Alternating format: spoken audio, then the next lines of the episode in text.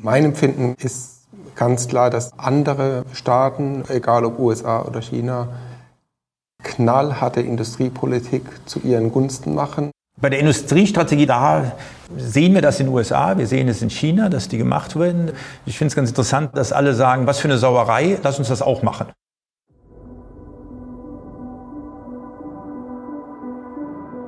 Wirtschaft, Forschung, Debatten. Ein ZDW-Podcast. Guten Tag und herzlich willkommen zum ZEW Podcast. Mein Name ist Frank Herkenhoff, ich arbeite in der Kommunikation und bei mir sind heute Dr. Ralf Reinbold im Hauptberuf Vorstandsmitglied der Fuchsgruppe. Heute ist er hier als Vorstandsvorsitzender des ZEW Förderkreises. Herzlich willkommen. Und Professor Achim Wambach, er ist Präsident des ZEW. Ich möchte zunächst mit Ihnen über das Thema Energieversorgung sprechen, Energieversorgung in Deutschland. Was halten Sie von der aktuellen Debatte? Wir haben natürlich alle das Ziel, CO2-neutral zu werden und die Ziele von dem Green Deal ähm, zu erreichen. Aber es geht gerade mit Blick auf Deutschland meines Erachtens auch sehr stark um die Zukunftsfähigkeit des Industriestandorts. Und da persönlich fand ich es durchaus legitim, vielleicht bereits abgeschlossene Diskussionen nochmal neu zu führen, egal ob das die Laufzeitverlängerung für Kernkraft ist oder den weiteren Einsatz von fossilen Energieträgern zumindest über einen längeren Zeitraum als bisher gedacht, um auch ähm, neben der Versorgungssicherheit auch bezahlbare Energie zur Verfügung zu stellen. Und ähm, ich glaube, man muss immer beides gemeinsam betrachten. Man kann nicht nur auf die Klimaziele schauen oder nur auf die Versorgungssicherheit, ist auch immer die Bepreisung der Energie durchaus relevant in einem Industriestandort wie Deutschland. Und was sagt die Wissenschaft zur aktuellen Debatte? Die ähm, Versorgungssicherheit ist ein großes Thema und ich glaube, da muss die Regierung auch handeln. Wir haben eigentlich die Diskussion schon vor zehn Jahren geführt, ob wir Kapazitätsmechanismen brauchen. Und damals hat die Regierung gesagt, das ist nicht notwendig, das macht der Markt von alleine. Seitdem hat keiner mehr investiert äh, in den Strommarkt und äh, das wird nicht funktionieren. Andere Länder hatten damals auch anders entschieden. Frankreich hat anders entschieden, Großbritannien hat anders entschieden. Ein wichtiges Thema ist jetzt umso wichtiger geworden. Wir reden hier jetzt über Übergewinnsteuer oder Zufallsgewinnsteuer, dann ist es auch nicht attraktiv, in diesen Markt zu investieren, wenn man Sorge haben muss, dass die Gewinne wegbesteuert werden. In Krisenfällen, also es ist natürlich eine Krise, aber wer weiß, was noch auf uns zukommt. Also das Versorgungssicherheit ist ein ganz großes Thema. Ich denke, da werden wir auch Mechanismen sehen. Ähm, es wird jetzt diskutiert, wie der Energiemarkt neu designt werden soll. Und da sind auch Vorschläge, die nicht sehr zielführend sind, also wenn man an die Preise rangeht. Aber ein Vorschlag, der auch dabei ist, ist, dass man mehr in Kapazitätsförderung denkt. Also wie schaffen wir es, dass die Investitionen auch getätigt werden. Das zweite Thema sind die Energiepreise. Die guten Zeiten des billigen Gases sind vorbei. Also da braucht man sich, glaube ich, nichts vorzumachen. Wir werden LNG-Gas beziehen und müssen eigentlich auch damit rechnen. Jetzt ist es nicht der Untergang des Abendlandes. Japan bezieht auch LNG-Gas und Industrie.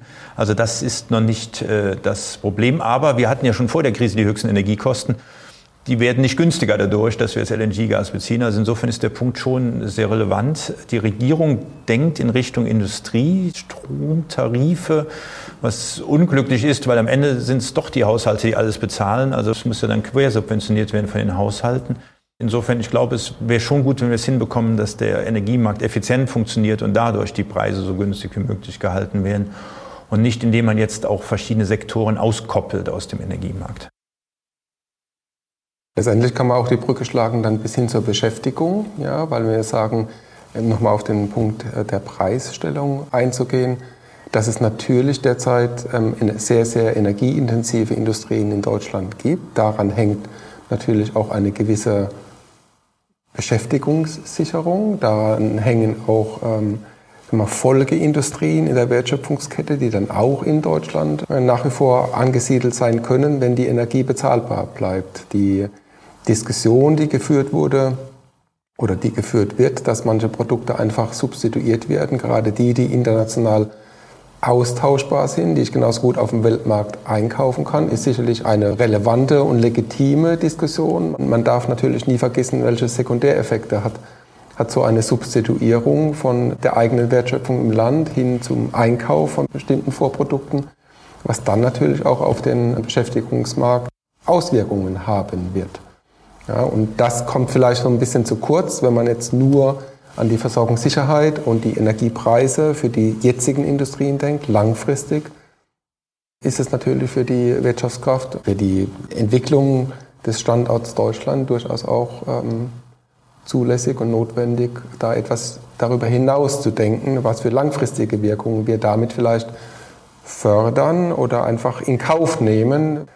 Ob der Markt die Energiepreise am Ende immer regulieren kann, hoffentlich, ja, aber vielleicht brauchen wir auch Industrietarife für Energie.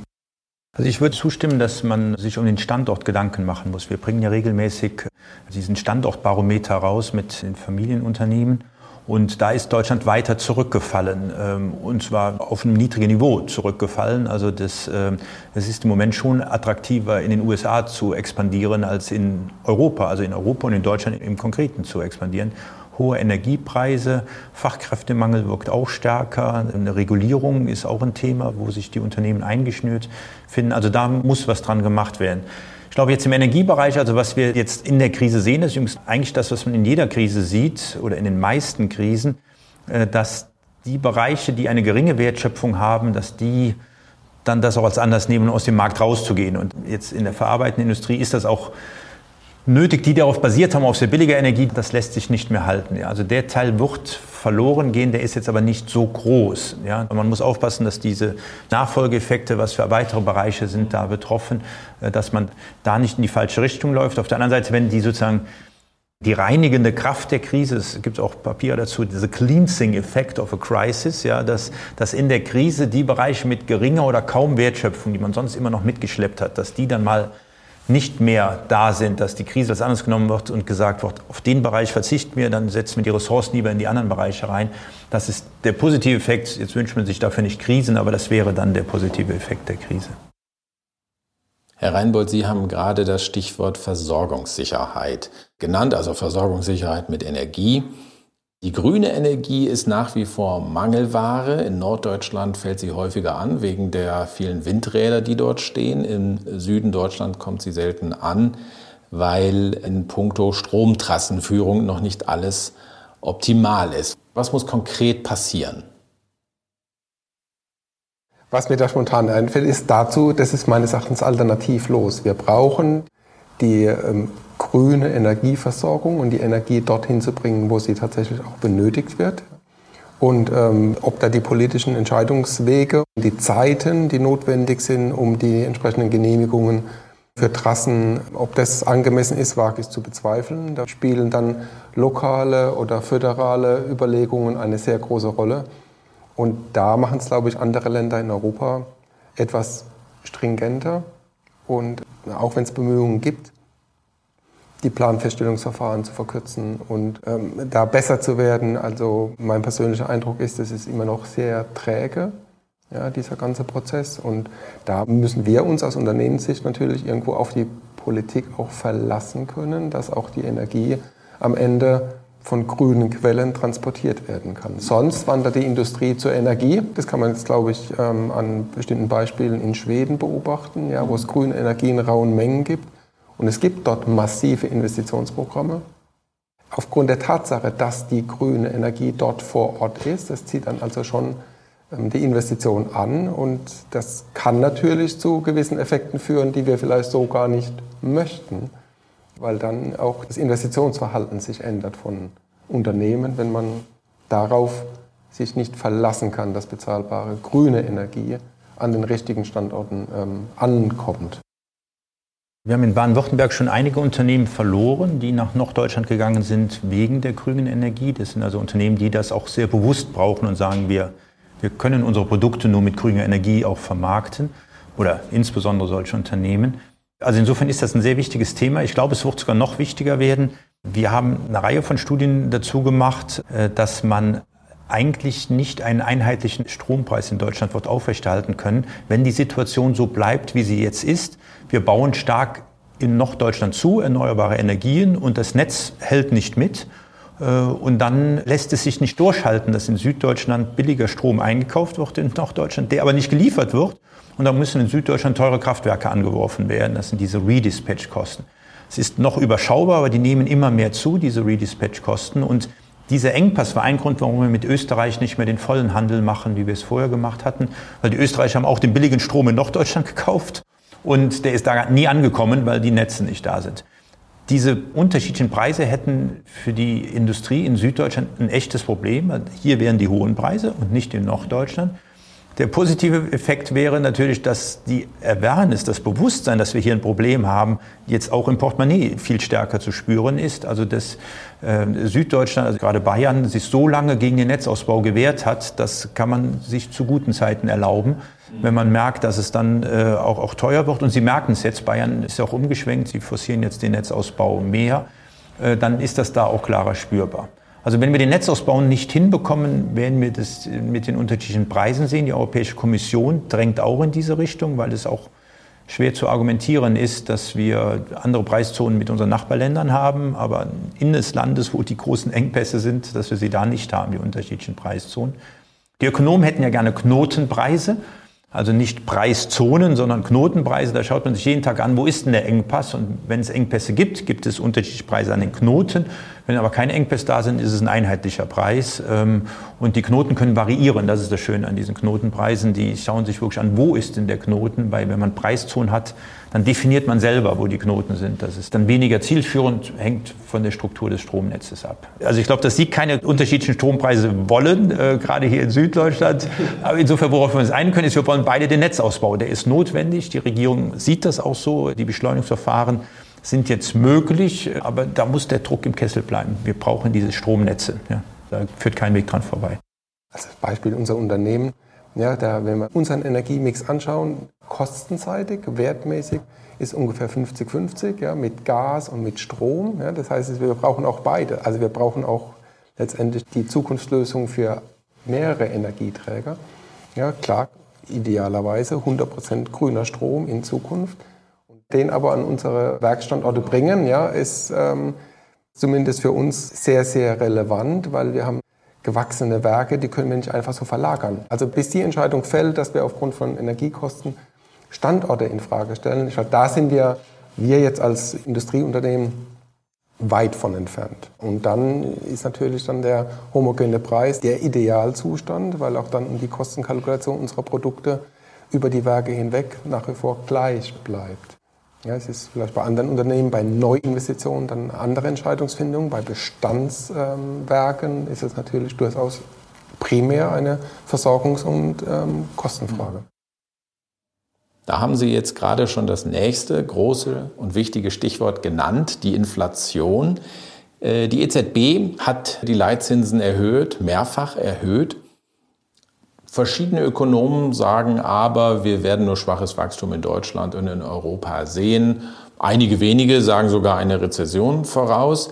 In einer solchen Situation müsste die EZB eigentlich die Zinsen senken. Macht die EZB das Richtige derzeit? Dieser Beitrag wird ja später in diesem Jahr kommen und dann wird man mehr sehen, äh, ob das Handeln richtig war. Wir sind im Moment, also Stand heute Mitte Januar in der Phase, wo so ein bisschen Entwarnung ist. Wir haben Entwarnung auf den Energiepreisen.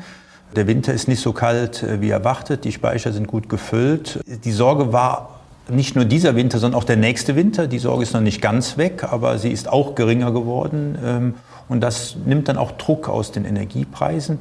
Wir sehen auch bei der Inflation, da ist ein gewisser Druck raus, aber es ist zu früh, um Entwarnung zu geben. Die Lohnforderungen sind sehr hoch. Ähm, Inflation ist nicht nur Energiepreisinflation, sondern auch äh, aus anderen Bereichen kommt die Inflation ins System. Und insofern ist äh, meines Erachtens die EZB und auch in den USA die FED, die noch viel mehr äh, da gut beraten, jetzt nicht Entwarnungssignale zu geben, wie das Herr Müller von der Bundesnetzagentur macht, der kann das natürlich machen, weil er die Energiepreise nur im Blick hat, ja, und die Energielage eigentlich die Situation, aber auf der Inflationsseite noch nicht. Deswegen, ich denke, wir werden noch höhere Zinssätze sehen. Wir befragen regelmäßig unsere Finanzmarktexperten und die sehen auch noch eine höhere Inflation in jedem Fall in diesem Jahr. Im nächsten Jahr geht sie dann zurück, noch nicht auf die zwei Prozent, aber der Pfad stimmt. Insofern wenn es gut läuft, kriegt die EZB und wir das hin. Ja, wir sind jetzt nicht, dass wir eine galoppierende Inflation schon ausrufen müssen, aber wenn die EZB fahrlässig handelt, kann das natürlich passieren. Was Sie ansprechen, ist ein sehr wichtiger Aspekt, aber ich denke, die Inflation ähm, war ja nicht nur energiepreisgetrieben. Es gab sehr viele ähm, Unternehmen, eine massive Verteuerung sehr vieler Vormaterialien und die war nicht nur energiepreisgetrieben. Ähm, das hatte ihre Ursache in der Lieferkettenproblematik, in, äh, das geht zurück auf fallende Kapazitäten, Frachtraten im globalen ähm, Logistikmarkt die Verteuerung von Vorprodukten, das geht zwei, drei Jahre zurück, ja, der Handelskrieg zwischen USA und China. Also von daher war das ähm, aus meiner Sicht das abgelaufene Jahr 22, glaube ich, ein Jahr mit extrem vielen Herausforderungen, die die Inflation ausgelöst hat und die ja auch die Notwendigkeit ähm, in sich hatten, diese Preise an die Kunden weiterzugeben. Und da sind wir noch gar nicht am Ende. Also wir hatten ja im Jahr 22 eine Phase, bei der ausgelöst durch ähm, den Krieg in der Ukraine, ausgelöst durch die höhere Energie, dadurch ausgelösten Energiepreissteigerungen. Ähm, sehr viele Unternehmen damit ähm, beschäftigt waren, überhaupt diese Kosten mal weiterzugeben. Und dann setzt ja die allgemeine Inflation ein im Jahr 22, jetzt mit Personalkosten, also mit Lohnforderungen, die ähm, dort sind. Das heißt, es wird auch im Jahr 23 weitergehen. Ich glaube, die Erwartung wäre meines Erachtens falsch zu glauben, wir sind schon am Ende der inflationären Tendenzen. Ich glaube, das geht, das geht tatsächlich noch ähm, weiter. Ich persönlich empfand die bisherigen Lohnabschlüsse noch sag mal, vernünftig konstruktiv. Also da war, glaube ich, sehr viel Vernunft an den Verhandlungstischen ähm, zu beobachten. Das hilft, glaube ich, um die Inflation nicht einfach weiter ähm, galoppieren zu lassen. Zurück zu Ihrer Frage agiert die EZB richtig oder falsch? Sie agiert vielleicht so, wie man es erwarten könnte. Ja, Zinsen eher mal hoch, ja, auch wenn es rezessive Tendenzen gibt. Da möchte ich nur noch mal ähm, darauf hinweisen, dass ja die Inflation, die gesamte Inflation auch dazu geführt hat, dass sehr viele Unternehmen ein massiv erhöhte Mittelbindung haben im Umlaufvermögen aufgrund der Verteuerung der Vormaterialien, der Preiserhöhung, das heißt der Finanzierungsbedarf der Unternehmen ist natürlich entsprechend gestiegen und das kommt natürlich auch zusammen mit erhöhten Zinssätzen. Das heißt, Unternehmen, die heute einen hohen Fremdfinanzierungsanteil hatten, müssen ja weiterhin diesen Finanzierungsanteil fremdfinanzieren zu erhöhten Zinskosten. Und da gibt es durchaus Erwartungen, dass die ähm, Zinskosten steigen werden, weil viele Unternehmen während der Corona-Zeit sich noch sehr günstig refinanziert haben, das zu einem Ende kommt und dann die Refinanzierungskosten deutlich erhöht sind. Das heißt, da gibt es vielleicht auch nochmal einen gewissen Druck in die Wirtschaft insgesamt, ja. wie robust die Unternehmen aufgestellt sind, um auch diese höheren Finanzierungskosten ähm, zu tragen. Und ähm, das wird man beobachten. Letztlich geht es dann ähm, immer wieder um die Wettbewerbsfähigkeit der Unternehmen. Ja, wie wettbewerbsfähig sind sie? Das bestimmt einerseits die Möglichkeit, höhere Preise überzuwälzen. Ja, und es hat aber auch was damit zu tun, wie finanzierungsstark und kräftig sind sie denn. Also ich glaube, das wird uns nicht nur dieses Jahr, sondern bestimmt auch noch kommendes Jahr begleiten. Also bin ich ganz bei Ihnen, da jetzt schon zu sagen, alle Ampeln auf grün, Entspannung, nur weil die Energieversorgung vielleicht wieder besser ist, als wir das vor wenigen Monaten erwartet haben. Das wäre, glaube ich, verfrüht. Wo stehen denn gerade die Unternehmen in Bezug auf das, sagen wir mal, Verarbeiten der historischen Inflation? Auf einer Skala von 0 bis 100. Wenn man sagt, 100 bedeutet, die Inflation ist vollständig verarbeitet. Die Unternehmen können ja flexibel damit umgehen. Man kann die Inflation an den Markt weitergeben. Man kann einige Produkte auslagern, also außerhalb von Deutschlands produzieren lassen, außerhalb von Europas produzieren lassen oder sogar die Produktion einstellen. Kosten können auch internalisiert werden. Also kurz, was ist da Ihre Einschätzung? Also ich würde sagen, wir sind auf jeden Fall gut über die 50 hinweg. Also ich denke schon, dass wir ein sehr aktives Preismanagement ähm, gesehen haben würde ich sagen, irgendwo zwischen 60 und 70. Und ähm, ich kann auch für unser eigenes Unternehmen sprechen. Wir haben ja erkennen können zum Ende des Jahres 2022, dass die Rohstoffkosten oder die Vormaterialinflation, die ist so ein bisschen abgehebt auf sehr hohem Niveau, aber da ein bisschen die Verteuerung zu einem Ende gekommen. Aber was erkennbar war, dass dann die Lohnerhöhungen, die, also die allgemeine Inflation, die bleiben wird, da sind wir ja Gott sei Dank auch nicht mehr in zweistelligen Bereichen, sondern äh, in geringeren Bereichen. Und dieser ist meines Erachtens noch nicht abgearbeitet. Ja? Dass wir die versucht haben, Ende des Jahres, Ende vergangenen Jahres, ähm, in unsere Preisüberlegungen, unsere Preise mit einzubeziehen. Aber da sind wir noch dabei. Also da äh, haben wir noch ein Stück zu gehen.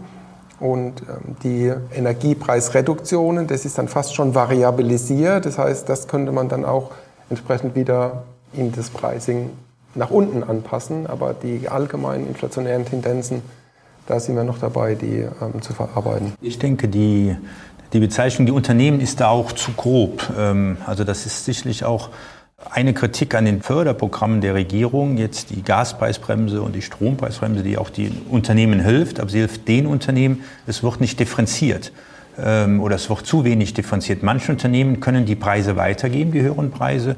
Manche können das sogar sehr gut, ja, weil ähm, das jetzt eine Phase ist, wo Preiserhöhungen auch erwartet werden. Und andere können das gar nicht, weil sie im internationalen Wettbewerb stehen. Muss man auch sehen, dass der Euro abgewertet hat. Also insofern ist man da, kriegt man einen kleinen Wettbewerbsvorsprung auf der anderen Seite mit den höheren Kosten. Das sind dann die Nachteile mit den höheren Energiekosten insbesondere. Die sind ja nicht weltweit höher, sondern die sind bei uns höher, die Energiekosten. Also insofern ähm, ist es da nicht getan, über die Unternehmenslandschaft zu schauen, sondern man muss sich schon schauen, welcher Sektor ist das, ist dem internationalen Wettbewerb, hat eine besondere Position in diesem Sektor. Aber ich glaube, grundsätzlich kann man sagen, die, die Preiserhöhung, wo alle Unternehmen die Inflation getroffen hat, dann werden die Preiserhöhungen auch weiter gereicht. Ähm, das funktioniert eigentlich recht gut. Es ist sogar eine Sorge, dass das überschießend reagiert, dass das mit ein Inflationstreiber ist, diese Preisweitergaben. Deswegen ist es schon doch auch sehr wichtig, dass am Ende die Inflationserwartungen unter Kontrolle sind, weil das diszipliniert auch die Unternehmen, die Preise zu erhöhen, diese Inflationserwartungen.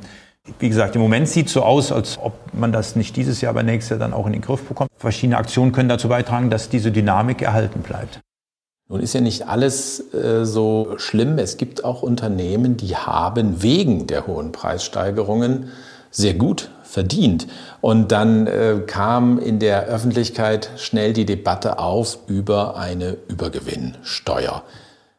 Kann man jetzt sagen, das ist zu populistisch gedacht, wenn man das fordert, oder macht das aus Ökonomensicht vielleicht sogar Sinn? Die Ökonomen überlegen ja immer, wie können wir Steuern erheben, die nicht verzerren, die also nicht dazu führen, dass weniger produziert wird, dass weniger gearbeitet wird weil wir müssen Steuern erheben und dann doch am besten bitteschön die, die nicht verzerren und die vielleicht gut verzerren. Also eine Klimasteuer, eine CO2-Steuer, die führt auch dazu, dass man weniger CO2 verschmutzt. Ist so gut, das will man ja auch. Oder eine Tabaksteuer, wenn man jetzt ein anderes Beispiel nehmen will. Und deswegen ist diese Windfall Profit Tax, also eine Gewinnbesteuerung, die nicht verzerrt, ist eigentlich eine tolle Sache. Also die Briten machen das auch. Das ist jetzt nicht, dass das äh, sozusagen grundsätzlich nicht sinnvoll ist. Aber die Frage ist, verzerrt die wirklich nicht? Zum Beispiel der Sachverständigenrat hat jetzt empfohlen, temporär die Steuern zu erhöhen, die Einkommensteuer, ja, weil er sagt, temporär passiert ja nichts, nur mehrmals temporär ist auch schon regelmäßig, ja. Sozusagen, wenn man auf den Gedanken kommt, wie jetzt bei dieser Übergewinnsteuer, die zu erhöhen, was heißt das denn für die Unternehmen? Müssen jetzt immer Sorge haben, wenn die Preise mal hochsteigen, dann kriegen wir diese Übergewinnsteuer. Und selbst im konkreten Fall, also Stadtwerke München zum Beispiel haben jetzt umgestellt von äh, Gas auf Öl aus gutem Grund, Gas ist teuer, ja, jetzt machen sie mehr Gewinn, weil sie Öl haben, jetzt wird der Gewinn wegbesteuert, dann hätten sie auch Gas behalten können. Also ich überspitze jetzt, ich habe deren Rechnung nicht gesehen, aber selbst jetzt ist die Übergewinnsteuer keine Windfall Profit Tax, sondern sie beeinflusst das Verhalten der Unternehmen. Deswegen ist es eine Steuer, die man mit sehr viel Vorsicht machen soll. Die Bundesregierung hat sich ja auch dagegen gewehrt, was ich richtig fand. Das ist jetzt eine europäische Maßnahme. So ist es. Ähm, jetzt geht es darum, den Schaden zu begrenzen. Aber grundsätzlich zu sagen, also theoretisch, abstrakt, eine Windfall Profit Tax kann eine gute Sache sein. Konkret, dass es Windfall Profit ist und nichts verzerrt, das findet man sehr, sehr schwierig. Deswegen ist es wirklich ein Instrument, was man sich sehr gut überlegen soll. In Großbritannien, vielleicht letzte Argument dazu, die haben die Unternehmen besteuert, die halt Öl in der Erde hatten. Da ist es viel offensichtlicher. Ja, die können ja nichts dafür. Hier reden wir über Anbieter von erneuerbaren Energien, die teilweise die schon langfristig verkauft haben, die also gar nicht so viele Gewinne damit machen.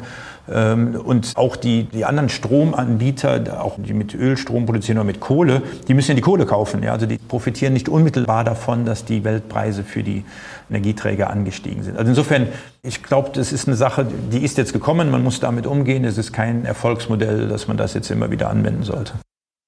Keine Krise ist wie die andere, das ist ja klar. Wenn wir ein bisschen zurückblicken und an das Jahr 2008, 2009 denken, da war die Welt von der Finanzkrise ergriffen. Einige haben auch damals schon von einer Wirtschaftskrise gesprochen. In der Aufbereitung zeigte sich, die USA und die Unternehmen dort kamen viel schneller aus dieser Krise heraus als die Unternehmen in Europa. Wie verhält sich das jetzt mit der derzeitigen Krise, die wir haben? Zeichnet sich da ein ähnliches Bild für Sie ab? Mein Empfinden ist ganz klar, dass andere Staaten, egal ob USA oder China, knallharte Industriepolitik zu ihren Gunsten machen. Da tut sich die EU meinem Empfinden nach schwerer. Wir denken, wir müssen da fairer unterwegs sein. Ich denke, das muss man zur Kenntnis nehmen, das kann man gut oder schlecht finden. Es ist aus Sicht der USA und Chinas bestimmt legitim. Ich glaube, da dürfen wir nicht zu vorsichtig sein als Europäische Union, auch an unsere eigenen Interessen zu denken. Ich denke, das ist mal ein ganz allgemeines Statement. Die, die Krisen sind sehr schwer vergleichbar, meines Erachtens. Die Finanzkrise war tatsächlich eine Finanzkrise, die erstmal auf unsere Lieferströme keine Auswirkung hatten. Es war eine Finanzkrise und die Auswirkungen daraus. Jetzt haben wir eine ganz andere Krise. Jetzt haben wir eine Krise, die auch uns aufgezeigt hat, dass es nicht selbstverständlich ist, dass Lieferketten halten, dass die Globalisierung der Lieferketten ähm, auf jeden Fall die beste Idee ist. Und ich denke, da könnten wir schon Schlüsse daraus ziehen, dass wir ein Stück weit uns ähm, besinnen als Land, als EU, als Kontinent, ähm, dass wir gewisse Wertschöpfungen wieder regionalisieren, dass wir vielleicht von diesem ähm, Postulat des einen Produkts aus einem einen Lieferanten global verfügbar zu machen, vielleicht am Ende ähm, auch für Europa Vorteile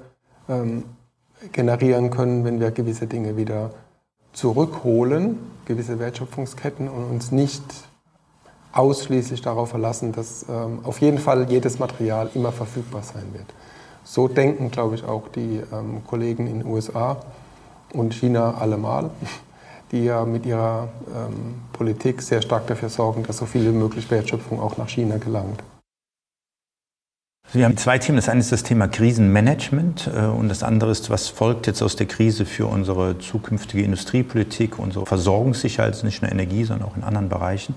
Vielleicht zum Krisenmanagement. Ähm, man sollte nicht unterschätzen, schon vor der Finanzkrise waren die europäischen Banken nicht so profitabel wie die amerikanischen. Und wir haben noch die Euro-Krise gehabt. Die haben die Amerikaner nicht gehabt, weil die kein Euro haben. Das war eine rein europäische Krise, die Euro-Krise. Nichtsdestotrotz hinterher ist ja auch hier viel geschehen. Die Banken haben höheres Eigenkapital. Wir haben ein Systemic Risk Board, das sich die systemischen Risiken anschaut. Also da ist viel draus gelernt worden aus der Krise. Damals schon, aber jetzt auch in der Krise, jetzt noch mehr, ist schon auch sehr positiv zu sehen, auch in den USA, aber auch hier, wie schnell reagiert wurde. Und im Gegensatz zu den USA haben wir mit dem Instrument des Kurzarbeitergeldes auch geschafft, die Mitarbeiter in den Unternehmen zu behalten. In den USA sind die Arbeitslosenzahlen explodiert in der Corona-Krise. Die sind dann auch wieder schnell eingestellt worden. Die haben halt einen sehr aktiven Arbeitsmarkt, aber da wird dann der Weg über den Arbeitsmarkt läuft der.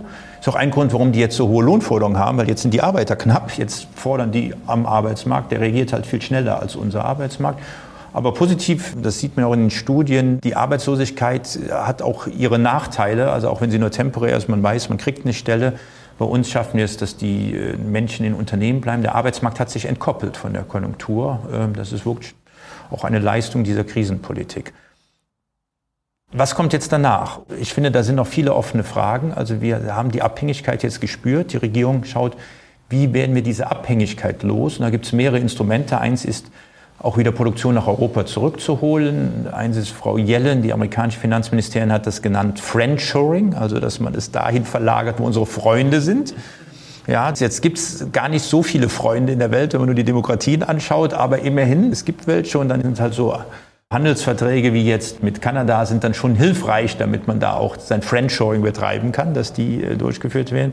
Und das andere Thema ist Diversifizierung im Allgemeinen, dass man halt nicht nur von einem Lieferanten abhängig ist. Und eine große Frage ist, wer macht das denn? Am Ende müssen es die Unternehmen machen, aber was ist die Aufgabe des Staates dabei? Oder machen die das nicht von selber?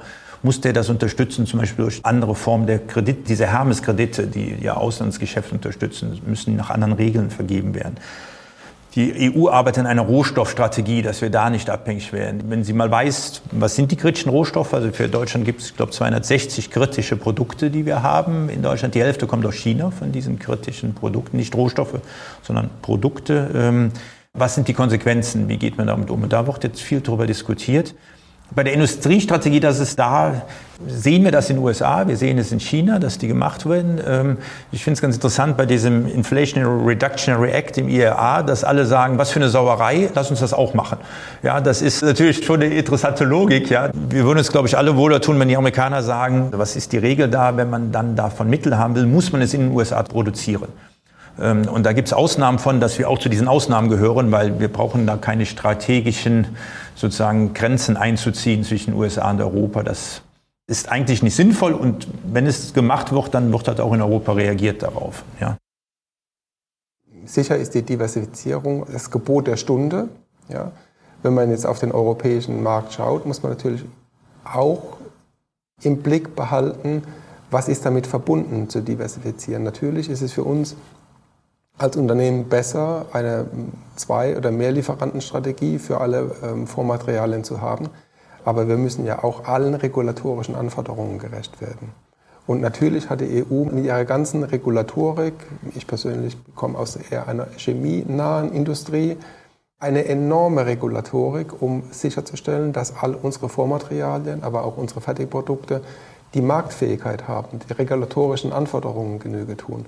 Wir haben das Lieferkettengesetz. All das führt ja, um diesen Regulatorien gerecht zu werden, zu einem enormen internen Aufwand, wenn ich sage, ich muss mehr diversifizieren. Einverstanden, aber da ist ja auch ähm, Arbeit und Aufwand und Kosten dahinter. Da müssen wir die richtige Balance finden, dass wir nicht immer mehr Verordnungen und Regulatoriken schaffen, denen wir Rechnung tragen müssen, ja, und gleichzeitig auch sagen, ja, alles nicht so schwierig, ihr müsst euch nur diversifizieren. Ja, aber es ist ja auch immer eine Kosten-Nutzen-Abwägung, wie weit lasse ich mich dann darauf ein. Ja, und das beschäftigt uns als Unternehmen beispielsweise sehr, sehr stark, dass wir dann doch in einem globalen Wettbewerb stehen äh, mit sehr vielen ähm, Marktbegleitern. Und ähm, da empfinden wir doch innerhalb der EU, dass es sehr anspruchsvoll ist. Ähm, und das mit der ESG-Richtlinie. Also da gibt es sehr, sehr viele Dinge, die noch kommen und die für uns große Herausforderungen sind. Dem würde ich zustimmen. Äh, es ist halt ein bisschen unglücklich, auf der einen Seite die Industrien zuzuschnüren und dann hinterher zu sagen, jetzt kriegt ihr aber Geld, dass ihr bleibt. Ja, das ist so, eigentlich müsste man denen die Luft zum Atmen geben. Ich will aber den einen Aspekt machen, wenn ich mir Europa anschaue. Deutschland hat immer eine Politik ohne oder mit wenig Industrie. Es gab immer bei uns auch Industriepolitik. Franzosen haben eine viel stärkere Industriepolitik betrieben. Und eine Konsequenz war aber auch, dass wir viel Export- und Importlastiger sind in Deutschland. Wir sind viel weltoffener in Deutschland. Und deswegen glaube ich, eine Entwicklung der Diversifizierung kommt eigentlich unseren deutschen Unternehmen sehr zugute. Eine Politik der Industriestrategie, da haben die Franzosen, würde ich sagen, den komparativen Vorteil. Die wissen, wie das geht, die wissen, die Wege nach Paris sind kürzer, ja, als das äh, bei uns ist. Während wir eigentlich ganz gut sind, die internationalen Märkte zu nutzen. Also wenn eine Konsequenz der Krise jetzt ist, dass wir mehr Handelsverträge haben, dann sind wir gut aufgestellt. Wir haben die Außenhandelskammern, wir haben die Hermes-Kredite, wir haben viele Unternehmen, die ganzen Mittelhändler sind im Ausland tätig, die wissen, wie das geht. Ja, und ja, man muss wenn man mit diversifiziert natürlich mehr Regeln einhalten, weil man in mehreren Regionen teilnimmt. Aber Deutschland ist da gut aufgestellt. Deswegen ist das eigentlich eine Strategie, die unseren, also den deutschen Unternehmen helfen würde. Und den einen Punkt würde ich auch noch gerne machen. Dieses Reshoring, also die Produktion wieder zurückholen nach Europa, also da ist die Volkswirtschaft insofern anders als die Betriebswirtschaft. Wenn ich das als Unternehmen machen will, kaufe ich ein anderes Unternehmen in Europa oder einen Lieferant in Europa engagiere ich und schaue mich im Markt um. Wenn ich das als Volkswirtschaft mache, dann muss ich was anderes aufgeben. Also der erste Schritt des Reshorings ist in der Chipsindustrie. Die Europäische Union hat den Chip Act beschlossen. den die Amerikaner auch beschlossen haben. Ich verstehe, dass wir unabhängig von Taiwan werden müssen, wegen dem China-Konflikt. Mir ist nicht ganz klar, warum wir unabhängig von den USA werden müssen. Aber gut, jetzt haben wir diesen. Jetzt wird in Ostdeutschland kommt eine neue Chipfabrik, die stellt Fachkräfte ein. Die müssen arbeiten. Die sind dann nicht mehr auf dem Arbeitsmarkt. Die fehlen. Wir haben einen Fachkräftemangel, die fehlen. Das heißt, wenn wir hier mehr Chips herstellen, werden wir irgendwas anderes weniger herstellen. So ist es. Und die Studien zeigen auch, wenn wir ein Reshoring nach Europa konsequent betreiben, verliert Deutschland sieben Prozent der Wertschöpfung. Also das ist schon eine Hausnummer, weil wir nicht einfach dazu holen, sondern wir sind dicht, gerade in diesem Bereich, also wo die Fachkräfte relevant werden. Da ist Europa dicht. Und alles, was wir neu reinholen, heißt, wir müssen auf irgendwas anderes verzichten. Hilft denn die Einwanderung von gut ausgebildeten Menschen aus der Ukraine, aus Russland nach Deutschland äh, in dieser jetzigen Situation? Ja, Migration trägt in manchen Bereichen schon dazu bei, aber wir hatten ja schon vorher mit der Ukraine Handelsgeschäfte gehabt. Bei Kabelstränge, auch in der Informatikindustrie gab es die Handelsverträge. Dann ist also da, wo es einen internationalen Markt gibt, äh, also kann man ja bereits in Europa sozusagen sich da ausbreiten. Wo nicht klar ist, ist, was passiert mit der ukrainischen Migration. Äh, bleibt die, geht die zurück? Äh, wie stark kann man sie integrieren in den Arbeitsmarkt? Auch wenn manche das als Chance begreifen, es ist sicherlich auch eine Chance, sie jetzt so weit wie möglich in den Arbeitsmarkt zu integrieren. Das ist, glaube ich, zu früh zu sagen, ob das jetzt äh, Bestand hat und ob es einen signifikanten Effekt hat. Ja, neben der angesprochenen Chipindustrie vielleicht auch noch ein Blick auf den zweiten Markt, das ganze Thema E-Mobilität, die damit verbundene Batterietechnologie. Da gibt es ja auch massive Programme der Europäischen Union, um Investitionen in diese Art von Industrie wieder nach Europa und auch nach Deutschland zurückzuholen. Da steht Deutschland natürlich auch im Wettbewerb mit allen anderen europäischen Standorten. Ja.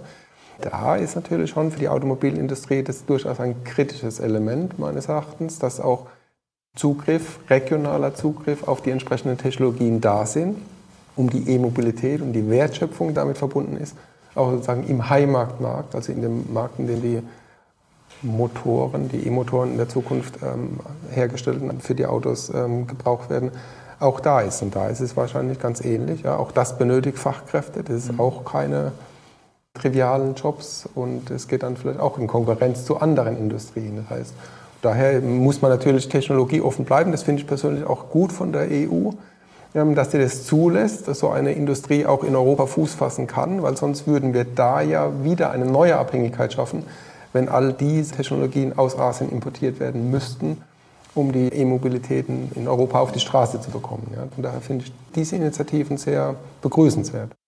Und da sieht man auch ganz schön, es ist nicht schwarz-weiß. Ja. Hier ist sozusagen eine feine Nuance, die aber wichtig ist. Die Batterietechnologie, das ist äh, ein IPCEI, ein Important Project of Common European Interest. Und davon gibt es auch mehrere, auch für Wasserstoff, zum Beispiel Wasserstofftechnologie.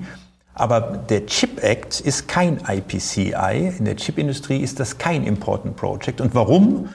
Die Important Projects of Common European Interest haben immer eine starke Innovationskomponente. Das ist also eine Mischung zwischen Forschungsförderung und Industriepolitik, um es mal so zu sagen.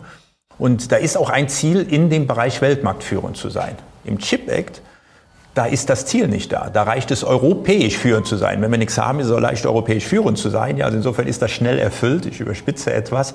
Aber da ist diese Innovationskomponente wesentlich geringer. Und äh, ich glaube, wir könnten uns sehr schnell darauf einigen, dass wir gerade in diesen neuen Märkten, die da entstehen sind, auch Innovationsförderung machen sollten. Wir haben ja hier im Haus auch eine starke Forschungstruppe zur Innovationsökonomik und die ist ja auch dafür da, also nicht die Gruppe ist dafür da, aber das erforscht sie da sind ja sehr hohe externe Effekte, die Innovationen, die werden von anderen Unternehmen übernommen. Da ist der Staat gefordert, in diese Innovationen reinzugehen. Und da ist eigentlich sehr schön, dass die jetzt europäisch gemeinsam gemacht werden, dass das also nicht nur nationale Innovationsförderung ist. Am Ende sind es nationale Mittel, aber es ist ein gemeinsames Vorgehen. Deswegen mit diesem Innovationscharakter vorne finde ich das auch sehr wichtig. Eine reine Industrieförderung gesagt, wir wollen die Industrie behalten, auch wenn sie mittelmäßig ist, sozusagen in Anführungsstrichen. Ja, also die muss nicht weltmarktführend sein. Das sollte nicht der Anspruch sein. Und dann sind wir wirklich bei der Industrieförderung und dann ähm, mit den Nachteilen, die die reine Industrieförderung mit sich bringt. Ja. Deswegen in dieser Kombination neue Technologien, neue Entwicklungen, das sind auch Industrien, die wir in der Zukunft stark sehen werden, aber auch mit dem Anspruch da, halt in der Forschung Geld zu investieren. Da ist es vermutlich einfacher, auf einen gemeinsamen Pfad zu kommen. Abschließend habe ich uns noch ein Zitat von Bundesminister Habeck mitgebracht. Das hat er Ende 2022 gesagt. Ähm, und zwar sagte er, 2023 werde das Jahr der Industriepolitik. Es gehe darum, Wertschöpfung zu erhalten, den industriellen Kern von Deutschland und damit Arbeitsplätze, Wertschöpfung und die Produktion wichtiger Güter und letztlich die wirtschaftliche Resilienz zu bewahren. Meine Frage an Sie beide ist, äh, hätte er nicht gleich das Jahrzehnt der Industriepolitik ausrufen sollen? Also ich weiß nicht, ob das das Jahr 2023 ist.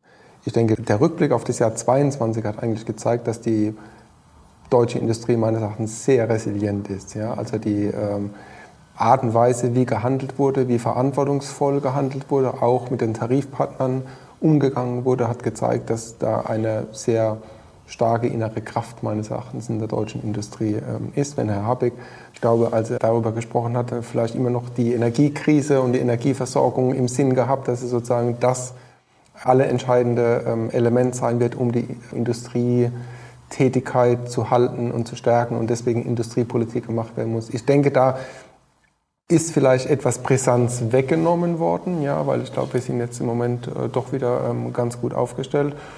Dennoch würde ich ihm schon zustimmen, zu sagen, wir müssen uns mehr denn je um die ähm, Industriepolitik kümmern, um auch sicherzustellen, dass wir weiterhin erfolgreich sein können. Die Unternehmen, glaube ich, sind da bereit ja, und haben es auch unter Beweis gestellt, dass ja auch über Innovationskraft und über entsprechend verantwortliches Handeln die Beschäftigung gehalten werden kann in Europa. Ich bin da positiv gestimmt. Ja. Es ist sicherlich kein Kurzstreckenlauf im Jahr 2023, dem ist sicher nicht so, aber man muss auch ähm, kein äh, Trübsal blasen, meines Erachtens. Das Zitat ist, glaube ich, entnommen, wo die Energiepreise extrem hoch waren. Die Sorge vor dem nächsten Winter, die ist immer noch da, aber nicht mehr in dieser Dramaturgie da war. Und da geht es wirklich um Schutz und man muss sozusagen erhalten. Ansonsten ist mir die Aussage zu defensiv. Und äh, wenn wir nach vorne schauen, es geht nicht darum, die Industrie zu bewahren. Wir stehen vor einer gewaltigen Transformation. Äh, wir müssen mit der Industrie die Transformation hinbekommen. Das heißt, da wird viel neu gestaltet werden. Die werden neue Produktionstechnologien einsetzen, die werden umstellen auf Strom, ähm, aber auch Wasserstoff wird eine wichtige Rolle spielen. Da sind auch noch ganz viele offene Fragen. Wo kommt der her? Wie wird der transportiert, der Wasserstoff? Also insofern, wir haben einen großen Gestaltungsauftrag. So wie es formuliert ist, ist es, wir wollen den Wohlstand bewahren ähm, übrigens wäre mir auch das zu wenig. Ich glaube, wir müssen die Energiewende auch hinbekommen mit einem wachsenden Wohlstand. Die Studien sagen auch, dass es möglich ist. Ja, aber da brauchen wir sozusagen die Unternehmen, wir brauchen auch die richtigen politischen Weichenstellungen dafür, weil eine einfache Aufgabe wird das nicht. Transformation hat immer, schneidet irgendwo ab. Wir sehen es beim Kohleausstieg, da sind manche Regionen, die viele Arbeitsplätze verlieren. Ja, das Saarland hat jetzt einen Transformationsfonds eingeführt, weil sie auch mit einer gewissen Berechtigung argumentieren, bei ihnen sind alle größeren Unternehmen so stark am Verbrennermotor abhängig, ja, das wird sie gewaltig treffen. Und was passiert denn dann? Die Arbeitsplätze werden so nicht erhalten bleiben und wir müssen diese Transformation hinbekommen. Deswegen geht es also nicht nur darum des Bewahrens, sondern im Gegenteil des Transformierens. Das ist die große Aufgabe. Meine Herren, ich danke Ihnen für das Gespräch.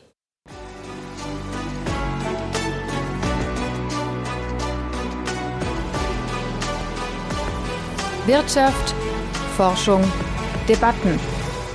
Ein ZDW-Podcast.